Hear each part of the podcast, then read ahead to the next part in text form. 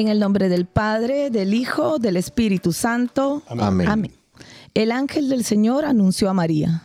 Y concibió por obra y gracia del Espíritu Santo. Dios te salve María, llena eres de gracia. El Señor es contigo.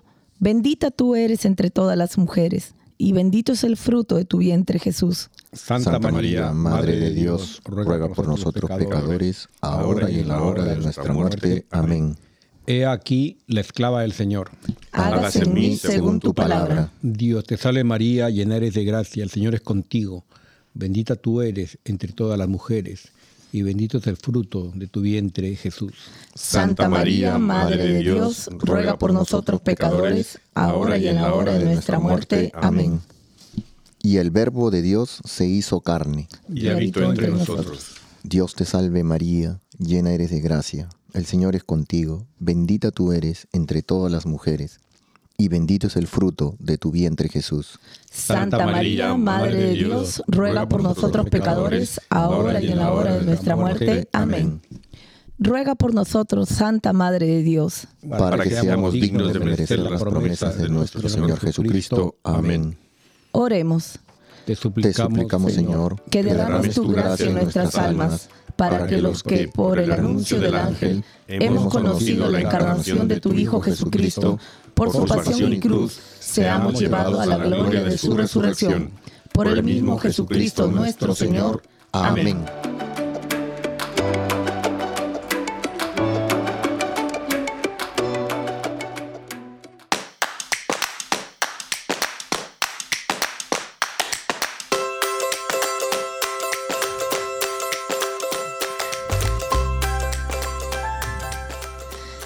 Bienvenidos a todos, arrepentidos, conversos, testigos, un programa católico sobre Pedros, Berejizos, pantagatos, Restitutas. Flananios. rógatas y otros pecadores empedernidos. Bienvenidos a todos, feliz lunes, un gusto poder encontrarnos acá un lunes más. ¿Qué tal, Gaciano? ¿Cómo estamos? Bien, bien, bien. Aquí buenos días, buenas tardes, buenas noches, donde nos, en- nos escuchen, donde nos encuentren.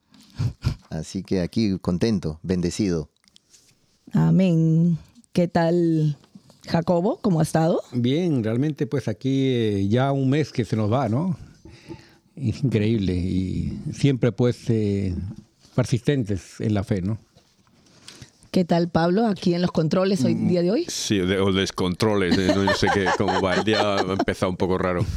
Pero bien, bien, muchas gracias. Bienvenidos a todos. Un abrazo. Bueno, bienvenidos a todos. Gracias por permitirnos acompañarnos en esta hora. Gracias porque siempre están al otro lado de la línea queriendo conocer más de nuestros santos católicos. Un saludo para todos nuestros amigos de Radio Querigma y demás emisoras que nos invitan a sus hogares. Un fuerte abrazo donde quieran que se encuentren y saludos especiales a todos nuestros seguidores en las redes. Sobre todo a los marianos y las marianas, ¿no? Hoy día, ¿no? Hoy día vamos a comenzar a ver a, a- a quién, pero también queremos recordar hoy día, a 23 de enero, tenemos un día de que observamos el día de hoy por el Día de la Oración por la protección legal de los niños no nacidos acá en, la, en los Estados Unidos de América. Ah, se observa un día especial de oración por la plena restauración de la garantía legal de- de- del derecho a la vida y de penitencia por las violaciones contra la dignidad del ser humano cometidas por actos abortivos. Es una fecha para unirnos y elevar una plegaria por el respeto a la vida humana desde su concepción y durante todo el embarazo y exigir que cualquier atentado en su contra sea considerado un delito. Esta conmemoración también nos invita a realizar un acto de penitencia por las violaciones contra la dignidad y el ser humano cometidas por actos abortivos.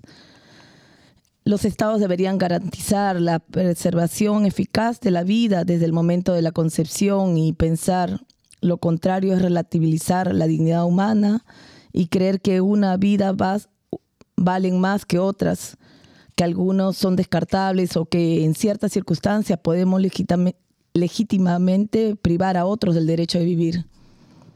No puede haber paz sin un- una verdadera... Respeto a la vida. exactamente. Y eh, reconocer que hay dos víctimas, eh, uno es el niño y otra es la madre, eh, porque eso es lo, lo que es una madre. Y muchas de ellas están, son forzadas, son engañadas a tener abortos, eh, como que si no hubiera otras posibilidades. Especialmente eh, hacen el, el- eh, apuntan a las mujeres de una condición económica débil. Y, y no, esto no puede ser, eso no es igualdad. Eso no es igualdad. El tener, el tener derecho al aborto no es igualdad de la mujer. Muchas veces las engañan también. Sí. Y eso pasó en Perú hace muchísimos años. Sí. El presidente hizo, bueno, es decir, pero como lo dijo el Papa Juan Pablo II, todas las vidas humanas son valiosas y todas fueron hechas a imagen y semejanza de Dios. Negarlo equivale a poner unas vidas por encima de otras. Y como, como cristianos no podemos aceptar el, el- el aborto, primero porque el primero que reconoció a Dios, a Jesús, fue San Juan Bautista, era un feto de seis meses, siete, y reconoció a nuestro Señor cuando era un embrión de unos seis días o unas semanas, ¿sabes? O sea, que, que no que te digan, no, a- a- hasta los seis meses sí, hasta- no, después de, tres, hasta lo- después de los tres meses sí, no, nunca. Bien claro se dice de la concepción, O sea, ¿verdad? la vida Sí. comienza en la concepción. Y Exacto. incluso yo creo que Isaías lo dice antes de que te formaras en el vientre de tu madre, yo te conocía. O sea, eh, va más allá de la concepción. Y más allá, y primero, va- no, el- la Virgen María es la Inmaculada Concepción. Ella dijo, ¿quién es tú? La Inmaculada Concepción. O sea, ya, ya se reconoce que ella, a la Inmaculada Concepción, era ella, ¿sabes? O sea, que no, no, no fue unos días, unas horas, unos, unas semanas después. Wow, Pablo, me, me ha- me has quedado pensando tantas cosas, ¿verdad? Muchas veces no pensamos eso. O sea, sí sabemos que eh, la vida empieza desde el momento que... De la concepción. de la concepción misma. Pero de acuerdo a lo que dice. Pero de acuerdo a lo que dijo Pablo, la verdad no lo había pensado desde, no- desde esa óptica y wow, qué, qué- A mí se me ha ocurrido ahora, no estamos que había pensado eso, pero no, hablando... no, el espíritu te, te inspiró. el ¿no? espíritu. espíritu, Sí, sí, amén. No, Amén. y- y- no, y que también quería agregar esto de que tristemente la ley actual dice que el, el- el ser humano eh, comienza al momento del nacimiento. O sea, o sea que el feto no es ser humano. Entonces es destrozado dentro del vientre de la madre y eso es un asesinato en realidad. Y, ¿no? no más, pero estos que son del tercer trimestre, lo que hacen es sacar la cabeza del niño. O sea, el niño está respirando y ahí se la aplastan y la matan. No, así, dentro, así de sana- satánico de la madre se lo- se lo- No, no, de- después muchos no. Hay algunos que le sacan al niño la cabeza. O sea, lo hacen ya fuera del, del, del Sí. vientre de la madre. O sea, que eso es satánico. Sí, e- es, increíble. Nosotros conocimos un caso hace unas cuantas semanas que nos pedían oración por un niño que decían que había nacido sin pulmones y No, que le habían supuestamente ahora con los exámenes que te hacen creo que al cuarto mes para ver si tu si el bebé viene sano o no. Entonces dice que según los exámenes el bebé venía enfermo. Entonces le habían dado la posibilidad a la madre de que lo abortara. Y lo- los padres decidieron continuar con el embarazo. Y supuestamente llegó el, nue- el noveno mes y el bebé nació, pero sí, venía enfermito y falleció. Que es lo que ellos se quedan tranquilos de que pudieron darle, eh, llegar. esa posibilidad de vida, Esa- Dios. Porque hay muchas veces de que toman el, la decisión de abortarlo y, y bueno, Y como decía Pablo, es una, hay dos víctimas. Hay dos víctimas. Exactamente. Porque eh, no solamente el niño, sino la, la mujer, ¿no? La madre, porque ella a veces sufre problemas de médicos te también. queda, sí. Sí. O secuelas psicológicas. sí, sí. Yo creo que es muy duro, ¿verdad? Y ha habido muchos casos también que te dicen que la criatura viene enferma y cuando nace Sí, está bien. es muy sano la criatura. Entonces, muchas veces se ha equivocado. ¿Y cómo matar a una criatura y- así? y no solamente es la mujer, dicen el cuerpo de la mujer, pero yo digo también que aquí intervienen el padre, la madre, eh, los hermanos, la familia. A veces La a la mujer la condenan o la presionan y la víctima es ella. es, eh, o la misma ley, la quieren, en algunos países la, la- a la pobre chica la meten a la cárcel eh, como una criminal, cuando ella también es una víctima. ¿no? Y dicen a nivel genético, dicen que hay un intercambio de ADN entre la madre y la, y El bebé, la criatura. la. Ahí, o sea, que, que- que la madre ya se queda con la criatura en su, ADN ya, parece algo así. Yo no soy médico, pero he oído cosas de esas. ¿eh? Yo sigo impactado con lo que dijo Pablo, la verdad. Me he quedado. Yo wow. también me he quedado. Que me- yo- no he sido ¿Qué yo. ha sido-. No puedes repetir lo que dijo Pablo. Bueno, oye, No, eh, María, perdona, gracias por, por poner este punto de la- del día del, de, lo, de la provida. Provida. Eh, Bueno, entonces unámonos nuestras voces en oración y convirtámonos en ciudadanos activos y socialmente responsables a favor de la vida de todas las personas desde el vientre materno. Bueno, Jacobo, ¿qué, ¿a qué santos honramos hoy? Este día tenemos a San Elías, Santa Virginia, San Raimundo de Peñafort, San Hipólito, San Atángelo o Atángelo, mártir, San Agilo, San Aquila, San Bernardo Obispo, San Clemente mártir, San Francesc Gil de Frederick, mártir de Tortosa, San Pármena, San Severiano mártir, San Walter monje, Santa Emerciana, Santa Mesalina mártir, Santa Mariana Cope, que a, a quien hoy día recordamos, y hoy día vamos a hablar de ella, San Vicente Diácono y mártir, para que intercedan por nosotros. Amén. Amén.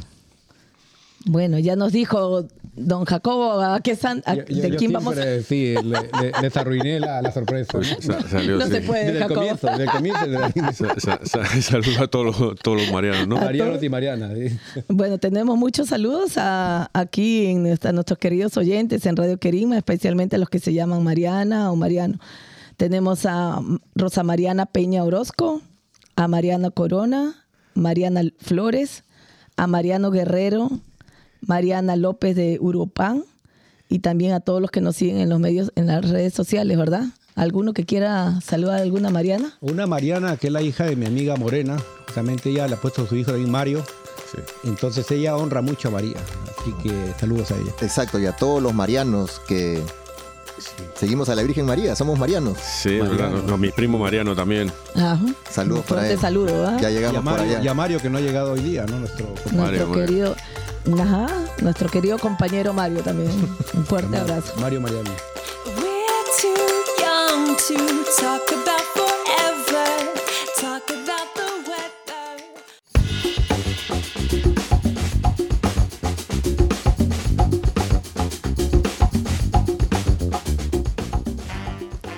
Bueno, entonces ahora pasamos a, a hablar sobre la vida de Santa Mariana Cope. Nació en Heppenheim, Darstan. ¿Dónde, En- dónde? Ay, Dios mío, no me haga repetir. Antes de, Heppenheim. antes de que, que- que empiece María, quiero decirle a nuestros amigos oyentes que este es un- una santa alemana, así que los nombres van a estar un poquito complicados. Poquito complicado. Y tan complicados que, que ellos cambiaron el nombre cuando vienen a Estados Unidos. Sí, para no, no tenerlo, no tenerlo tan complicado. Más fácil decirlo, nació en Alemania, ¿no? En una ciudad de Alemania nació. Sí. Facilito. Pero eh, bueno, decía... Yo, yo quiero escuchar la- el apellido de la Sí. madre. Quiero que me digas. Sí. Bueno, nació, eh, nació en Alemania el 23 de enero de 1838. Sus padres fueron Peter Kopp, un agricultor, y Bárbara Witzenbaker. Mm. Ya ve, ya ve. Witzenbaker, dice.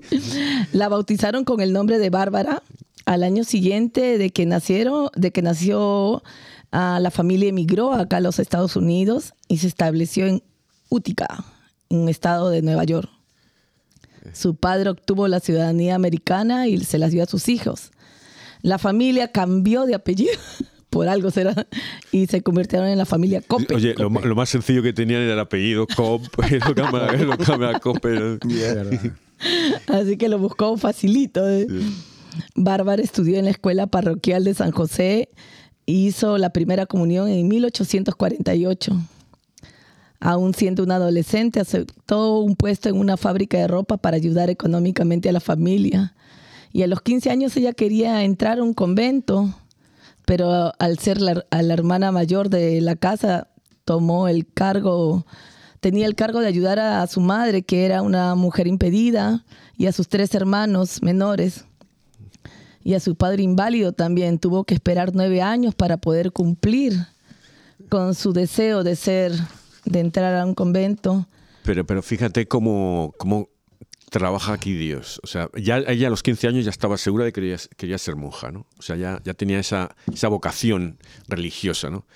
Pero Dios le dice, no, no, párate aquí un poquito y vas a aprender lo que vas a hacer porque vas a tener que cuidar de tu madre, de tus hermanos pequeños, tu madre. O sea, que, que es lo que hizo luego toda su vida. Cuidar de gente, cuidar, tremendo. Y una, y una mujer eh, Sí. en fábrica. Que, que aprendió el, in- el al- el- luego aprendió alemán ahí, porque llegó aquí con un año y aprendió a hablar inglés, no alemán. Y luego tuvo Claro, que su aprender a idioma hablar era el inglés. Ajá, mire. Eh, hubo- hay una, una cosa, que, que aquí en Estados Unidos había mucho emigrante alemán. Es más, de hecho, cuando votaron el idioma oficial de Estados Unidos, votaron en el Congreso, cuando consiguió la independencia, entre el inglés o el alemán. Y ganó el inglés por un voto. Imagínate. O sea que, que había mucho alemán. Y entonces muchos dicen, ¿qué hubiera sido, dónde hubiera ido la historia de Estados Unidos? Estados Unidos Si era el alemán, hubiera el sido el alemán, porque hubiera a lo mejor, se hubiera liado con Hitler a lo mejor, o porque había también mucho nazi aquí. Claro. Por, por eso, o sea que, que vete a saber la- cómo en la historia por ese voto, yo creo que ahí Dios también metió la mano un poco. Y no es por ma- hablar mal de los alemanes, porque mi mujer, su ascendencia es alemana completamente. Wow, Lo Pablo. he tenido que sufrir durante el mundial y... Pa- pa- Ha tenido unos pequeños problemas. para nuestros oyentes, para que vean que Pablo no, no es mayor de edad, sino es instruido. Ha estudiado No es mucho que la lo ha historia. vivido, no es que lo ha vivido. Una biblioteca. Ha visitado mucho la biblioteca. Soy- Soy más instruido que... Bueno, también. Todos somos tullidos. Todos. Ah, tullido, decir. Bueno, en 1860 eh, entra una rama independiente de las Hermanas de San Francisco en Filadelfia. Se estableció en Útica y Syracuse, ciudades ubicadas en el área central de Nueva York. Dos años más tarde, a la edad de 24 años, Bárbara ingresó en la orden que emitió la profesión de religiosa, tomando el nombre de Mariana. El apostolado de la orden consistía en la educación de sus hijos de inmigrantes alemanes. Ahí fue donde ella aprende el alemán, que fue la lengua de sus padres y destinada a abrir y dirigir nuevas escuelas. Estableció también los dos primeros de los 50 hospitales generales de Estados Unidos que alcanzaron gran renombre. Uno que se llama Santa Isabel de Útica en 1866 y San José de Syracuse en 1869, que los dos siguen siendo grandes eh, centros médicos en la actualidad. La madre de Mariana logró realizar un servicio apostólico sobresaliente con los más pobres entre los pobres. En 1883, la Madre Mariana respondió a una petición urgente de que los reyes de Hawái, que necesitaban enfermeras para leprosos del país. Y ella dijo, no tengo miedo a la enfermedad. Y mm, fue a servir a más de 50 comunidades religiosas, habían declinado a la petición de los de- que habían pedido enfermeras. En 1884 el gobierno volvió a pedir que estableciera el primer hospital general en las islas de Maui. En 1885, cuando solo las hermanas franciscanas podían hacerse cargo de los hijos de los pacientes leprosos, ella abrió un albergue para ellos en los terrenos del hospital de Oahu. El rey le- la condecoró con una preciosa medalla en reconocimiento de su acción a favor del pueblo de Hawái. Eh, eh, Y a mí me da que pensar esto, ¿no? Porque miren, en pocos años construye dos hospitales. Una, lógicamente, no tenía el poder económico, pero tenía el poder de Dios. Y hoy en día, ¿cuántos gobernantes en países Y las ganas de querer trabajar, ¿verdad? podrían hacer tantas cosas y no pueden construir un hospital o hacer grandes obras porque siempre están con la corrupción, con esas ganas de solamente enriquecerse. Eh, la verdad que es, es triste, es triste, es, es, ah, verdaderamente, no, personalmente no, no, lo, no lo puedo entender, no, no hay un miedo a Dios, porque el día que nos vayamos de aquí, están pensando solamente acá en, en agarrar dinero, lo fácil, pero eh, ¿qué van a decir en la- ante la presencia de Dios? ¿no? Y, y esta santa en, en menos de cuatro años construyó dos hospitales. Y, y lo increíble es que en ese tiempo, eh, según leo aquí, más de 50 comunidades religiosas habían declinado la petición. Y de ella, mira, ella disponible, O sea, dis- eh, tenía la disponibilidad de ir donde solicitaran su ayuda y ella estaba ahí para servir al prójimo. O sea, al final es dejar su vida ahí, ¿no? Porque ella decía, no tengo miedo a la enfermedad.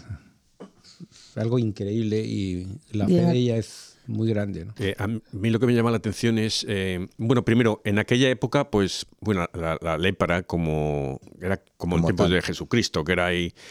Pero la lepra en realidad es una enfermedad que es, es menos contagiosa que la gripe. O sea, que no es, no es tan contagiosa, es difícil contraerla, ¿no? Pero ellos no lo sabían. O sea, ya cuando fue allí no lo sabía. Por eso no quería ir nadie, ¿no? Porque se le tenía mucho miedo, claro. Pero eh, el esfuerzo de ir, imagínate enfermos de lepra, si ahora a lo mejor nos da una gripe y si nos enfadamos con Dios, ¿sabes? Imagínate si te pega la lepra, ¿cómo tú, cómo vas a reaccionar tu espiritualidad? El enfado que vas a tener con, que puedes tener con Dios, eh, lógico o lo que sea, ¿no?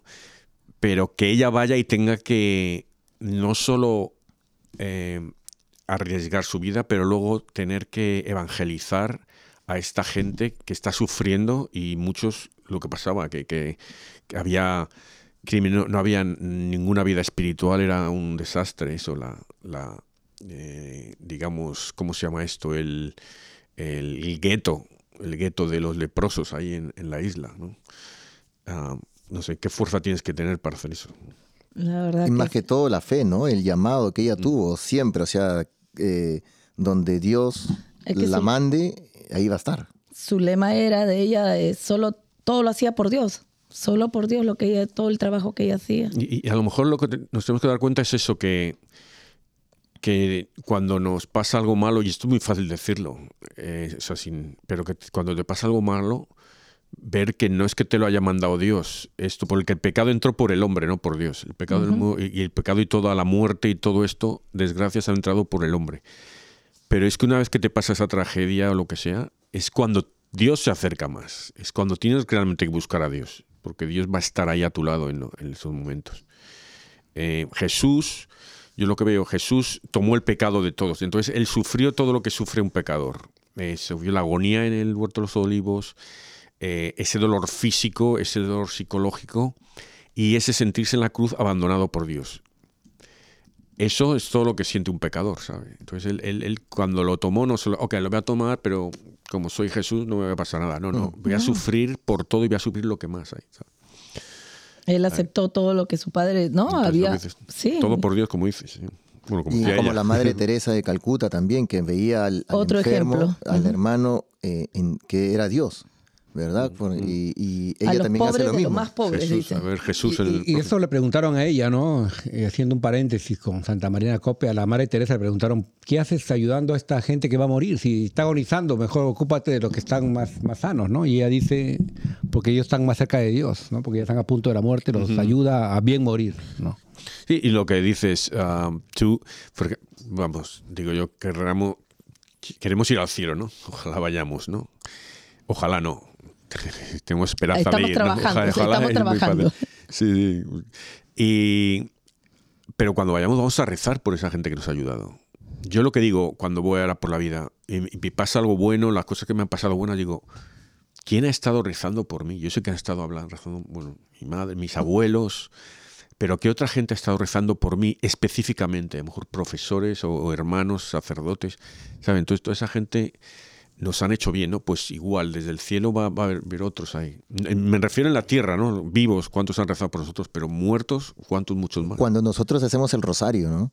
Siempre decimos, ¿no? Eh, al fin, eh, eh, después de cada, Misterio. de cada misterio, ¿no? Pedimos por las almas de- el purgatorio. del sí. purgatorio. Entonces ya estamos rezando por, y por las más necesitadas, decimos, ¿verdad? Sí. de tu divina de, de misericordia. tu divina misericordia. Entonces ya estamos rezando por ellos y si lo hacemos con fe y estamos pensando en ese momento por aquella persona, pues que de repente no tiene nadie no quien tiene nadie quien ore o rece por ella. Ya estamos haciendo eso y el día que vayamos arriba eh, vamos a tener esos amigos que no conocemos, pero que van a, nos van a dar el abrazo y nos van a decir gracias por orar porque ese Padre nuestro que me faltaba o esa ave, esas aves marías que necesitaba ya me sirvieron para salir de donde estoy hoy en día.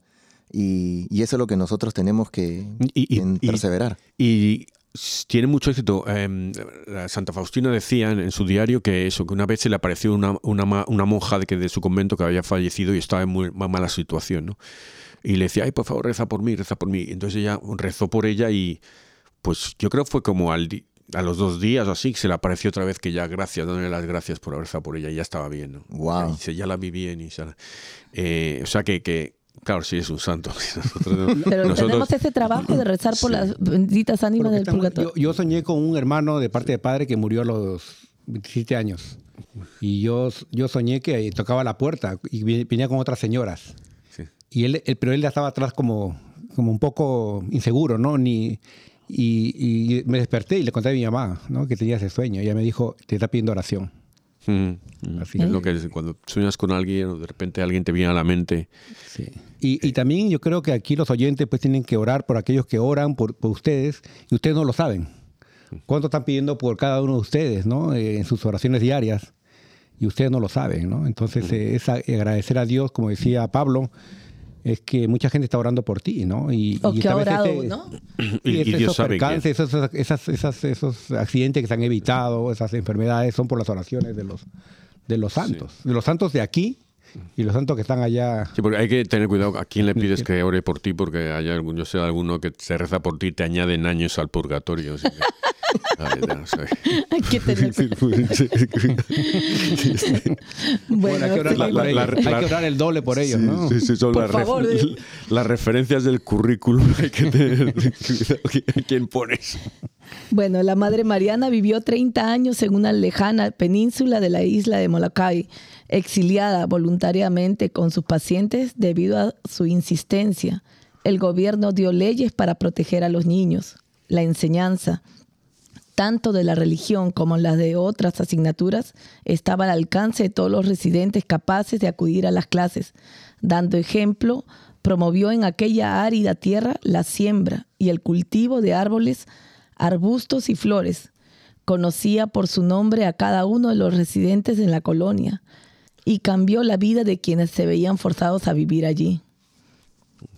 Ah, introduc- introduciendo a la limpieza el sentido de la dignidad y un sano esparcimiento les daba a conocer que Dios los amaba y cuidaba con mucho cariño a los abandonados. Es lo que eh, pasa muchas veces en, en todos los países, ¿no? La Iglesia Católica hace comunidad, eh, envía a sacerdotes a evangelizar y construyen una casita chiquita y de ahí in- invitan a la comunidad, van integrándolos y les Los misioneros, ¿no? los misioneros que van por todo el mundo. y les enseñan justamente a vivir de lo que del trabajo de ellos mismos van progresando y van ese mismo avanzando construyendo su propia comunidad y aprendiendo Y compartiendo. y compartiendo no yo yo he visto casos y digo wow Dios mío ah, cómo obra cómo obra Dios la verdad Eh, es increíble y, a pesar de todas las, las veces que vamos a recibir un puertazo eh, nosotros no, no, no paremos, ¿no? Ellos no paran, Dios tiene los propósitos, los tiempos, y ellos nunca han desconfiado, ¿no? De, de esa misericordia y providencia de Dios. Sí, mira, porque acá fácil, ¿no? Leemos todas las obras que ha hecho la Madre Mariana, p- pero los puertazos que habrá recibido, eh, tantas cosas que ella habrá querido, no, no tuvo ayuda de, de nadie, si ha tenido que ella misma trabajar duro para... Yo- Sí, sí, sí. No, yo quería, perdona, el, cuando yo era pequeño en mi colegio, me acuerdo de los santos que te, que te inculcaban cuando era pequeño, era Sa- la Madre Teresa de Calcuta, que, que estaban, eh, estaba viva, ¿no? Y también este, San Damián de Molokai, que Molokai otra vez es una isla de Hawái, y entonces en una pequeña península de la isla es donde están los, los leprosos, ¿no? ella, eh, Mariana Cope, ella es la que reemplazó a, a Damián- San Damián.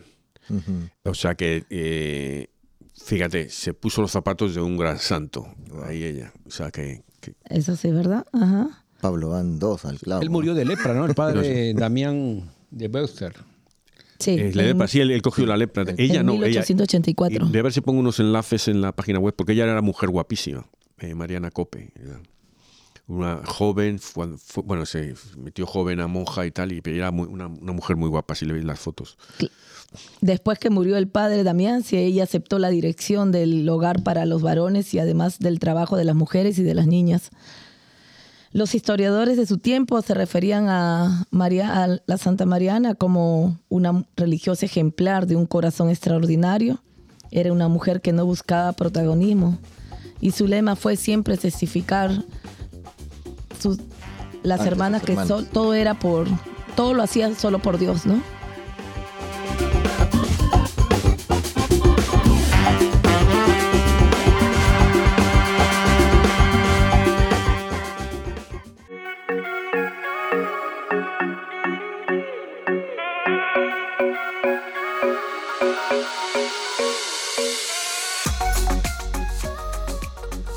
Lectura de la carta a los Hebreos.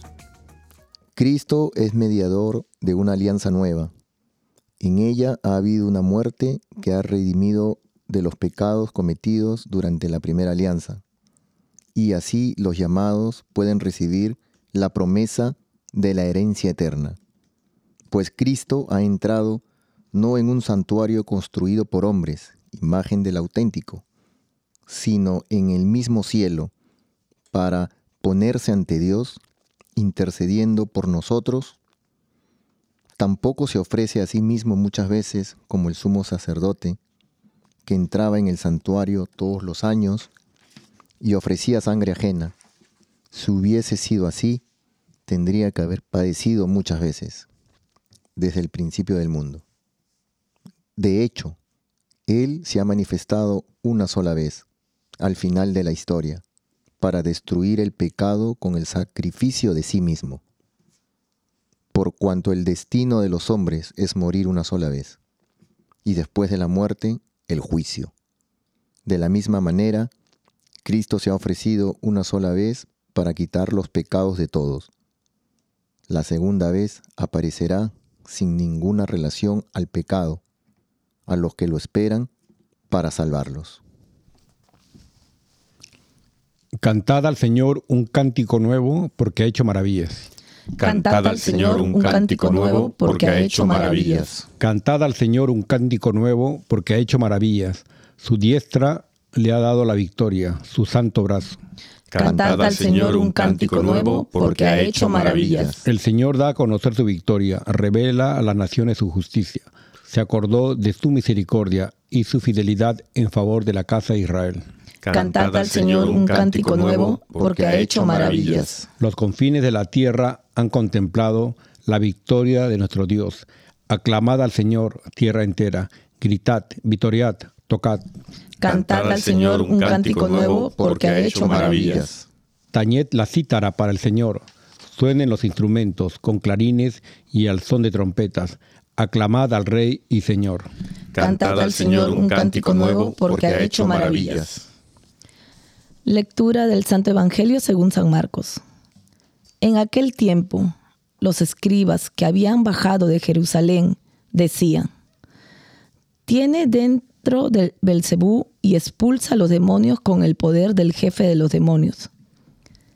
Él los invitó a acercarse y les puso esta parábola. ¿Cómo, van a- ¿Cómo va a echar Satanás a Satanás? Un reino en guerra civil no puede subsistir. Una familia dividida no puede subsistir.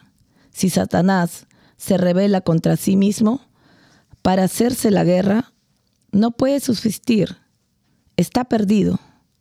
Nadie puede meterse en casa de un hombre forzudo para arrambrar con su, con su ajuar, si primero no lo ata.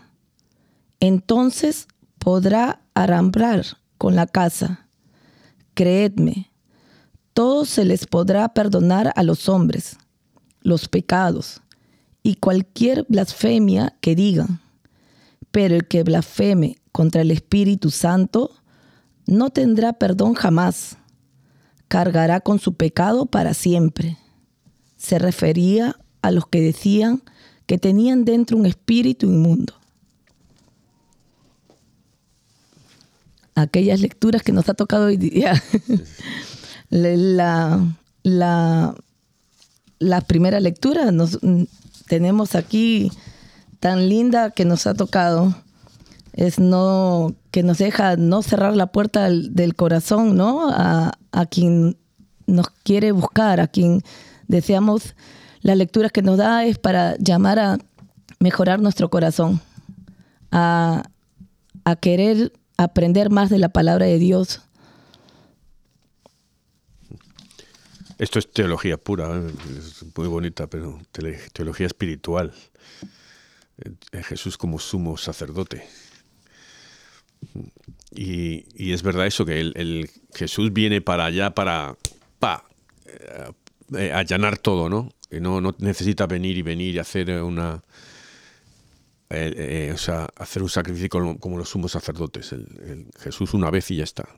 Y alguien nos dijo, Jesús es sacerdote y es ofrenda. Sí. Porque él mismo es, es- se ofreció. como Sí, el sí, Cordero de Dios sí. y a la vez es sacerdote, o sea, es ambas cosas, ¿no? Sí, por eso este es mi cuerpo y esta es mi sangre. Eso ahí es lo que estamos ofreciendo, ¿no? Eso seguimos ofreciendo nosotros porque porque nos lo dijo él. Y, y aquí eh, Pedro, eh, perdón, eh, Pablo habla eh, de la primera alianza. ¿Cuál sería la primera alianza? Perdonen la pregunta. Eh, es la de la alianza del... El, el- el primer eh, Después del el arca, diluvio, ¿no? el arca, ¿no? La, la Del alianza arca, de después del diluvio. Sí, sí. Exactamente. Nos queda, nos queda una gran enseñanza. Mire el, el salmo responsabilidad que tenemos. Cantad al Señor un cántico nuevo porque ha hecho maravillas. Las grandes maravillas que Dios, ha- que Dios nos ha dado, nos ha dejado. ¿Cómo no reconocerlas todos los días, verdad? ¿Cómo no Mm. aprovecharlas, fe- eh, vivirlo?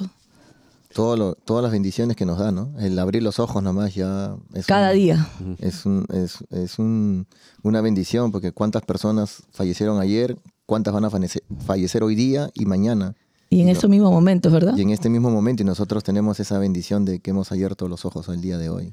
Sí, ayer eh, fui a, a la basílica y que es preciosa. Entonces eh, estaba dando la vuelta y pero me gusta ir dentro y, y también a verla por fuera porque es precioso ahí los, los jardincitos y, y entonces pensaba en eso, digo, qué, qué suerte tengo de Dios me ama y me ha creado, ha hecho el universo y me ha hecho a mí, o sea que, bueno, a nosotros, ¿no? O sea que, que pero individualmente, o sea, él, él es como Jesús, no vino a, no vino a salvarnos a todos. Vino a salvarnos a todos y cada uno de nosotros. o sea, cada uno. Él vino a, a, a- Gaciano, a Jacobo, a María. Entonces, a salvarnos a nosotros uno por uno. ¿Qué, qué pasó que todos a la vez? Pues es porque pues somos todos un equipo, ¿sabes? Pero lo hizo por todos y cada uno de nosotros, no solo por el rebaño ahí. Sí, rebaño. como dice Pablo, y eh, muchas veces a nosotros, en nuestro ajetreo del día a día, nuestra velocidad por, por todo el estrés, como siempre digo, de, de- de trabajar, de tengo que regre- regresar rápido a casa a cuidar a mi hijo, o a, a cocinar, lo que sea, no nos detenemos un minuto para apreciar lo que hay a nuestro alrededor. Yo hace muchos años eh, paré y así como lo está describiendo Pablo, ¿no? Un día me puse a ver el parque y comencé a ver ese árbol, la ardilla se metía en un hueco, eh, el pajarito corriendo con una rama en su boca para que seguía construyendo su nido. Y me puse a pensar, ¿no? Dios mío, qué lección me estás dando de vivir un, el día a la vez, ¿no? O sea, este día es el día, o sea, preocúpate de mañana y eso tiene sus propias preocupaciones, pero hoy día vive el día, no pienses en el mañana. Lógicamente, sí, uno tiene que hacerlo, pero entregarse a Dios eh, sabiendo que, porque imagínate, vamos a ser como, como aquel eh, persona que tenía eh, sus graneros y ya quería, estaba pensando que iba Derrumbarlo a para poder- derrumbarlo para crecer más y no sabe que ya ese mismo día iba a morir, ¿no? Nosotros tenemos esa preocupación todos los días. No, no nos preocupemos de qué va a pasar. O sea, sí, hay que pensarlo, pero no que no nos quite nuestra felicidad del día a día, del día de ese, del día de hoy. Que eso, eso va a salir a, a flote, ¿no? Y vamos a dar una alegría a nuestra familia, ¿no? Y, y del Evangelio quería resaltar eh, la palabra, una de las palabras más duras del Evangelio de parte de Jesús, ¿no? Que es la blasfemia contra el Espíritu Santo. Ahí no hay perdón.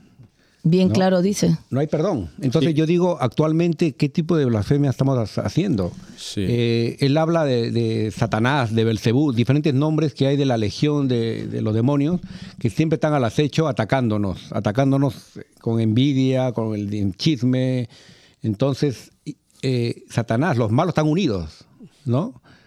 Y los buenos a veces estamos desunidos, cada uno en lo suyo, y a veces, pues, yo creo que es por eso que Dios nos llama a la unidad, ¿no? Y, y realmente qué tipo de blasfemias se están cometiendo actualmente contra el Espíritu Santo, que no merecen perdón de Dios. Dios es Dios de perdón, se supone, ¿no? Sí, Pero y- en este caso no hay perdón. Bien claro está. Sí. Yo yo estaba pensando que eh, también se habla mucho del anticristo, ¿no? Y, y a- lo- lo- hay gente que dice "Es que el anticristo ha habido muchos anticristos a través de la, de la iglesia, empezando por, por los emperadores romanos que empezaron todas las persecuciones, ¿no? Yo, eh, la semana pasada creo que hablábamos de Diociclano. eh, No sé si lo he pronunciado bien. porque- Diocleciano. Diocleciano. Entonces, eh, pues todos, y, y entonces eh, era Marcelo I el Papa que, que luchó contra el arrianismo también, ese que, que decían que Jesús no era Dios, ¿no? Eso es también una, Una blasfemia. una Y actualmente, ¿cuál sería, no sé, parte moderna, el tiempo moderno? Yo, yo creo, hablaba, eh, oía a un sacerdote hablar en una de estas salas de YouTube y me, me, me metió miedo, porque digo, a ver cuántos he hecho yo, ¿no? Eh, hablaba él de, las, ah, de los sacrilegios. Eh, por ejemplo, eh, casarse est- estando en pecado mortal, a lo mejor. Él, él ponía los ejemplos que decía él. ¿Cuánta gente ha tenido eh, relaciones, antes vive con su pareja y, y no va a confesar y se casan, ¿no? Entonces tienen... ah, Eso es un sacrilegio, casarte. O... eh, hablaba, no me acuerdo, o comulgar en pecado mortal, cosas así, ¿no? Entonces, entonces eh, a mí me dio miedo, pero digo, porque a ver cu- cu- cuántos sacrilegios he hecho yo de. Porque cada, cada pecado mortal, tener. eh, tener, uh, tener tu. o hacer una mala confesión, o cosas así, ¿no? O sea, que. que- Pero, que pero saber- Dios perdonó a la pecadora, pero- ¿no? A la prostituta. Yo creo que. Sí, a la- sí. y, y también le sacó los demonios que tenía una de ellas. Entonces, yo creo que esto va más allá que esto. Es- Este, esta blasfemia contra el Espíritu Santo va más allá, creo, que un pecado Que un mortal. pecado. Sí, pero también digo yo, eh, ¿cuántos, ¿a cuántos demonios dejamos entrar y estamos cómodos con ellos? Es como decía, leía el libro de un, uno de los eh, exorcistas más importantes del siglo XX, un sacerdote italiano. Él tenía dos libritos y uno decía que eso, que había conocido a un chico y le dijo, dijo, tú estás poseído por un, por un demonio. Y el chico le dijo, sí, ya lo sé. Y estaba de lo más Contento, cómodo. estaba más cómodo, más contento, claro. Entonces, eh, eh, eso tiene que ser un... Tú estás echando al Espíritu Santo, ¿sabes? Estás cogiendo esa que no sé, eso es... es- es- Pero también nosotros, ¿no? Porque hay- dice, tiene dentro a Belcebú y expulsa a los demonios con el poder del jefe de los demonios. Entonces, ¿cuántas veces nosotros hemos sido pecadores? Y dicen, oh, este fue borracho, este fue Sí. alcohólico, drogadicto, Y ahora lo que está sea. hablando. Y ahora está hablando de Dios. Y claro, no, mm, Sí. nos ven de una manera como diciendo, ¿es, es verdad? Eh, entonces, el Espíritu Santo obró en nosotros. Pero si nos están comenzando a difamar o no creen o no nos ven o, o hablan mal de nosotros, pues creo que también están pecando contra el Espíritu Santo porque el Espíritu Santo obró en nosotros. O sea, Dios obró en nosotros y nos mandó el Espíritu Santo para comenzar a hablar de Dios. Y, y muy cierto, porque Pablo era perseguía a los cristianos, e incluso estuvo involucrado con la Sí, muerte de un sí, mártir. sí, sí. Si Pablo se hubiera enfocado en lo malo que era, no hubiera escrito Nada, tantas nada. cartas. Por, por- por eso yo digo, si, si, si Judas es- Iscariote se hubiera arrepentido como hizo Pedro, hubiéramos tenido otro evangelista Otro tremendo, evangelista. tremendo como San Pablo, otro evangelista tremendo, pero él no, él no se arrepintió, se, se, eh, más que se avergonzó más que arrepentirse. o sea, Y el, el llanto de Pedro, ¿no? Que yo creo que marcaba sus, sus mejillas. Sí. O Y- también, y- como dice Miguel Ganciano, justo de lo que él habla, de que una persona ah, con, eh, borracha o que después recibe el Espíritu Santo y vuelve a caer en lo que era antes, entonces un- ahí yo creo que es una blasfemia grande. La Biblia es dura porque dice que es como el perro que vuelve a comer su vómito. Exactamente. Sí, sí, lo dice la Biblia. sí. Y los que se quejan del Papa también, de que ese no es el Papa, ese no es el Papa, eso también estás, tú estás yendo contra el Espíritu Santo, es el que le ha elegido, a- el Dios sabe quién, a quién coge. Y ha habido papas que eran malos obispos, es más, tenían amantes y tal, y cuando han llegado a papa, eh, hay, hay uno famoso, no me acuerdo, que, que- que la amante, que era la, digamos, la, la- la- la que dominaba ese territorio de Roma, lo que fuera, le dijo, bueno, ahora vas a hacer lo que yo te diga. Y, y él le dijo, no, no, ahora soy papa, yo no puedo hacer eso. Entonces co- cortó Hasta con San todos Agustín, sus... ¿no? San Agustín también uno de los padres de la iglesia, también era un, era un gran pecador, ¿no? Pero los rezos de su madre, mire lo que hizo. Lo O sea, que- mamá. O sea que mamá. nos da esperanzas. Todavía. Nos da esperanzas Bueno, los pecadores. ahí. arrepentidos, arrepentidos. Sí, sí. Primero arrepentirnos, luego convertirnos. ¿sabes? Convertirnos. Muy bien, me gustó esa. Buena frase, buena. Una-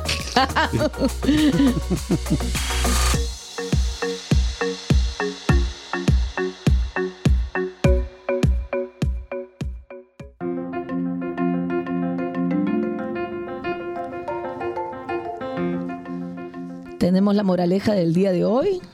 Ah, creo que es el, el verdadero amor que Dios nos, nos, nos ha dado en estas lecturas.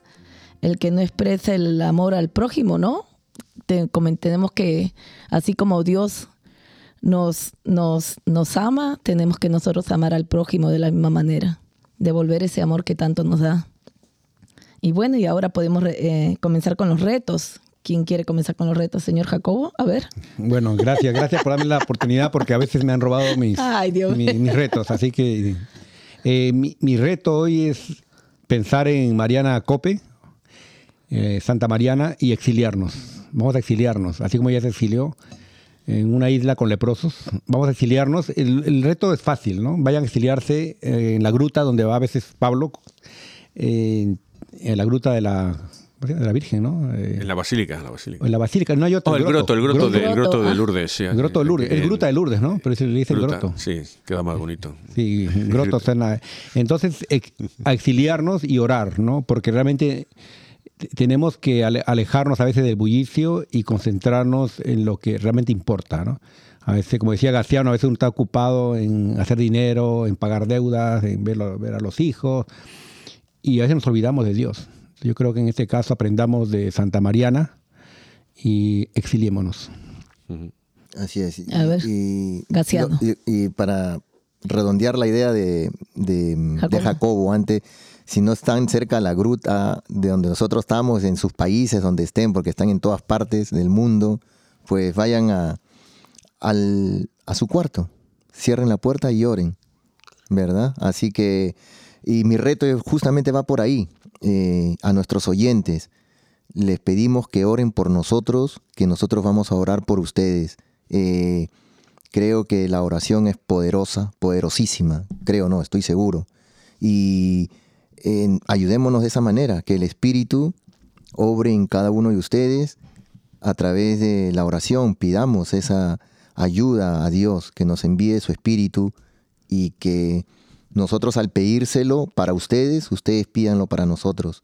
Creo que vamos a ir creciendo día a día y eso es lo que me hace pensar en el programa anterior cuando eh, Pablo dijo, ¿qué hubiera pasado si Pablo aquí, eh, que nuestro compañero, que si no hubiera papa?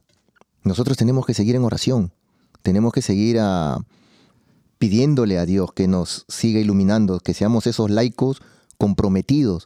Eh, lógicamente, eh, tenemos que acercarnos al sacerdote, pedirle disculpas ah, para que nos excomulgue, para que si es que hemos eh, cometido pecados graves, y si no, para que nos perdone simplemente nuestros pecados veniales, pero acerquémonos, pidámosle a Dios esa misericordia y, y seamos ese, e- ese ejemplo para nuestra familia y nuestras comunidades, ¿no? A través de la oración.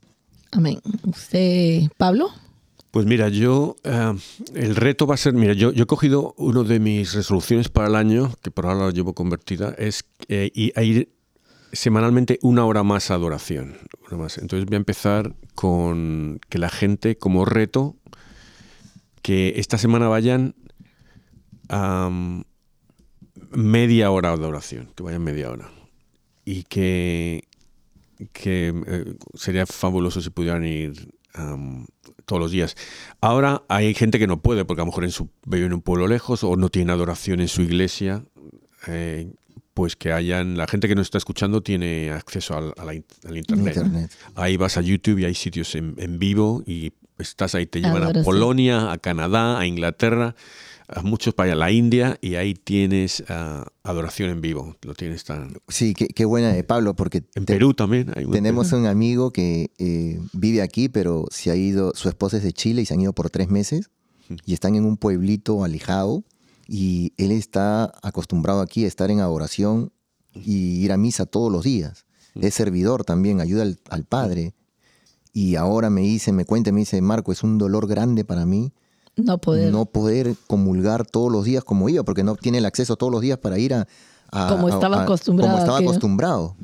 Y- Bueno, ahí creo que Dios está haciendo cicatriz, eh, costra, dice, dice, ¿no? Que La, la herida para que lo aprecie todavía más. Es lo que nos, nos pasó, creo que a todos con esto de la pandemia, ¿verdad?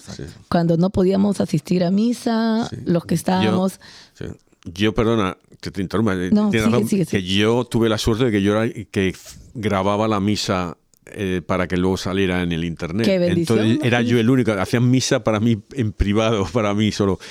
Y la iglesia donde yo iba de oración pusieron a Jesús allí dentro de la puerta de los cristales 24 horas. O sea, yo iba por la noche y me aparcaba en el aparcamiento. Si hacía frío me quedaba en el coche. Si no salía, y ahí estaba yo solito con, con Jesús y los ciervos que cruzaban por ahí, las zorras y tal. Wow. Sí, sí. O sea que... Yo me estaba acostumbrando a las misas virtuales y Sí, ya, ya está, sí, Qué, có- qué cómodo nuestro amigo Jacobo, por favor. Yo creo que él más lo hacía para, por- para no ser a la hora de la, de la ofrenda. la ofrenda- Cambiaba de canal, cambiaba de canal. la- cuando pasaba la esto, te cambié de canal. Acá mostraba mi de prensa. O tenías dos pantallas, ponías la, la, la, la misa en pequeñito y bajito y ponías el partido en la otra, ahí, la, la- Netflix. Con razón que le gustaba la misa virtual. No, pero yo quería decirle algo a, a- a Pablo que no, no era suerte, o sea, es una bendición. Dios Sí. siempre lo ha tocado. Creo que la suerte hay que, hay que eliminarla del vocabulario porque no hay suerte. Porque no hay No suerte. hay suerte, no hay Es suerte. la bendición, la exactamente. gracia. Sí, eso, eso es, Adolfo Dios. dice eso mucho. Tengo Ajá. suerte. No, suerte no tengo no. suerte. Es el, el- el que ganó la Copa Mundial Argentina no fue por suerte. Pero, pero yo digo... siempre- el árbitro le dio un poquito de ayuda. Sí, la- mano, la mano de- del árbitro. Fue con, con- con pinche, ¿no? El, que sí, pero la gente dice, y tú estaréis de acuerdo conmigo, que dice, oh, tú vas a misa todos los días, adoración y tal, ah, qué bueno eres que es santo. Dice, no, no, yo no voy por santo, yo voy porque sé que soy un pecador y necesito ir. Eso sí, nos ha tocado No te dicen, veces. Qué sano estás, que tomas medicina todos los días. Y yo no tomo medicina porque no estoy sano, porque estoy Vino por enfermo. enfermo. ¿no? Y, y el mismo Papa, yo creo que la humildad y lo que dijo García hace poco es, el Papa pidió oración por él.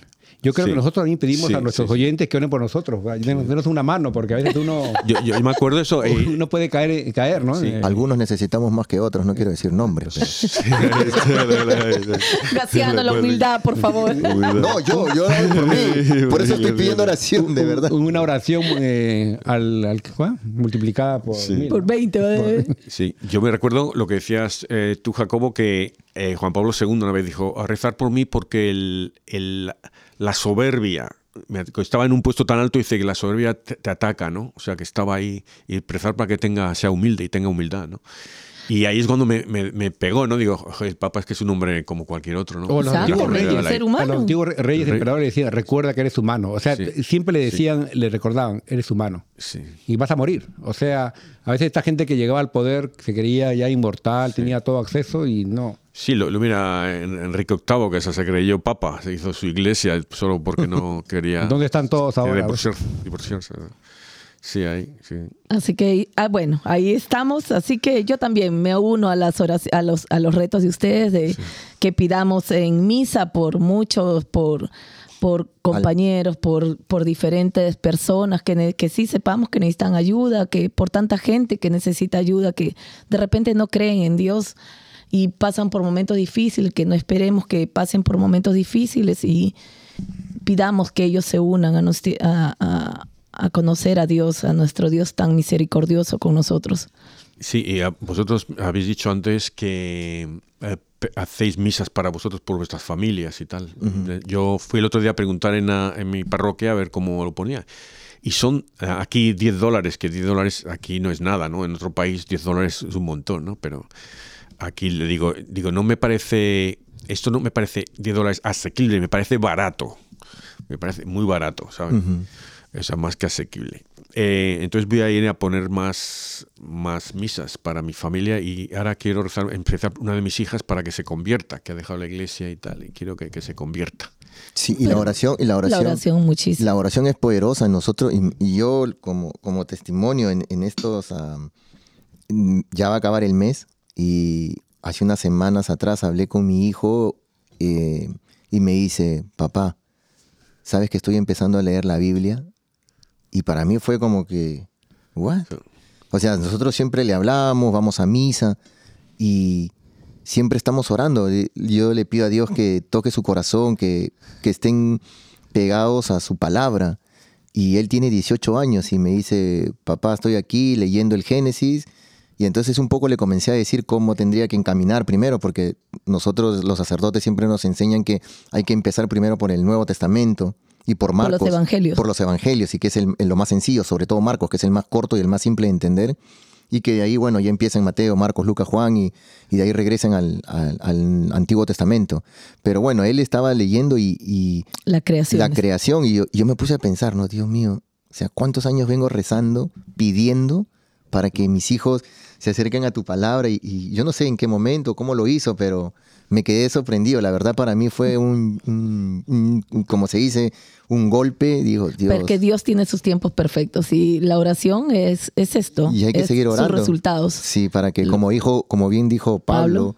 hay que orar. eh, Personalmente oramos por todos los jóvenes y por eso les pedimos a nuestros oyentes que estamos varios millones para que hagamos fuerza por nosotros en por, oración. tantos- por tantas personas que no conocen a Dios, a Jesús todavía y por tantas personas que conocen y están alejados de Exacto. Ujú.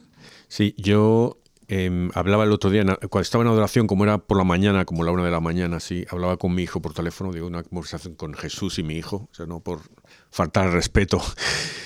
Y me decía eso, que él, él había de la iglesia eh, católica, pero fíjate, volvió a ser cristiano, creer en Dios por todas estas ah, charlas que hay por internet sobre eh, teorías conspiratorias y tal, y del el anticristo y tal. Entonces él se metió ahí. Entonces, pero un día dijo, dice, rezó a Dios y le dijo, Dios, yo creo en ti, pero ¿es Jesús Dios? Entonces dice que, que lo pensó, entonces al día siguiente así fuimos un viaje a Ohio, entonces él cerró los ojos y cuando abrió, pensó en eso y dice, Dios, es que eso- y abrió los ojos y pasamos por una señal y había en, en luces había escrito en un en una, en una Un no aviso. sé si era en la iglesia ponía No. Jesús y la cruz. Oh, wow. Y- Entonces vi eso y dice, y porque yo le había dicho que las casualidades no, no existen. No existen. Esto, Entonces, y ahí fue cuando él volvió a, a ser católico. Wow. Yo creo que a veces, yo creo que muchas nos ha pasado, ¿no? Que a veces pasamos, te- te- te- venimos con tantas cosas en la cabeza y a veces vemos unos letreros, algún, o de repente estamos parados en una luz roja y vemos un aviso Sí, que sí. dice Jesús en ti confío Sí. o aquí estoy, Dios mío. Y quiero aprovechar lo que dice aquí la hermana María, que yo también en las, en la- en las placas de los autos, sí, yo lo- veo a veces gozo, fe, ¿no? Entonces, eh, creo hay que, que Dios no nos habla, como que Dios no está con nosotros. Sí. Amén.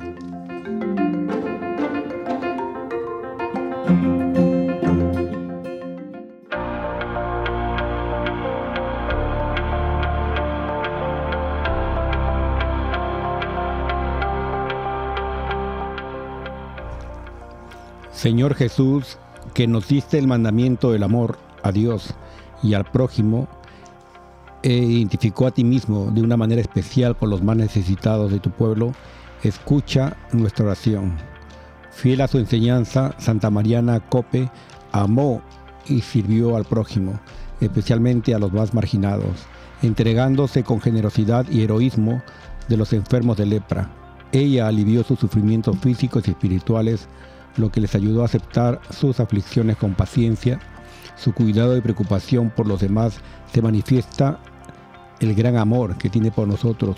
A través de sus méritos e intercesión, concédenos la gracia que pedimos con confianza para que el pueblo de Dios, siguiendo la inspiración de su vida y apostolado, puedan practicar la caridad, a todos de acuerdo a su palabra y ejemplo. Amén. Amén. Padre, Padre eterno, yo te ofrezco la preciosísima sangre de tu divino Hijo Jesús, en unión con la misa celebrada hoy día a través del mundo, por todas las benditas ánimas del purgatorio. Amén. Sagrado Corazón de Jesús, ten piedad de nosotros. Corazón Inmaculado de María, Rogad por nosotros. San José, Ruega por nosotros. San Pedro, Ruega por nosotros. San Pablo, Ruega por nosotros. Santiago Apóstol, Ruega por nosotros. San Marcos, Ruega por nosotros. San Francisco de Asís, Ruega por nosotros. Santa Clara, Ruega por nosotros. San Vicente Paul, Ruega por nosotros. San Bienvenido Escotiboli, Ruega por nosotros. Beato Álvaro de Córdoba, Ruega por nosotros. San Mario, Ruega por nosotros. San Bonfilio de Fara, Ruega por nosotros. Santa Restituta, Ruega por nosotros. San Patagato de Viene, Ruega por nosotros. San Mansueto de Uruzi, Ruega por nosotros. San Berejizo de Andaje, Ruega por nosotros. Santa Rogata, Ruega por nosotros. San Flananio, Ruega por nosotros. Beato Carlo Acutis, Ruega por nosotros. San Pedro Canicio, Ruega por nosotros. San Faustina, Ruega por nosotros. San Baro de Egipto, Ruega por nosotros. San Barón, Ruega por nosotros. San Ateo, Ruega por nosotros. San Adolfo, Ruega por nosotros. San Ursicino de Chur, Ruega por nosotros. San Eustaquio, Ruega por nosotros. San Mario Obispo, Ruega por nosotros. San Gatiano, Ganciano de Sturs, Ruega por nosotros. Beato Jacobo de Cerqueto, Ruega por nosotros. San Pablo Mártir, Ruega por nosotros. Ángeles Custodios, Ruega por nosotros. San Alonso Rodríguez, Ruega por nosotros. Santa Mariana Cope, Ruega por nosotros. en el nombre del Padre, del Hijo, del Espíritu Santo. Amén. Amén.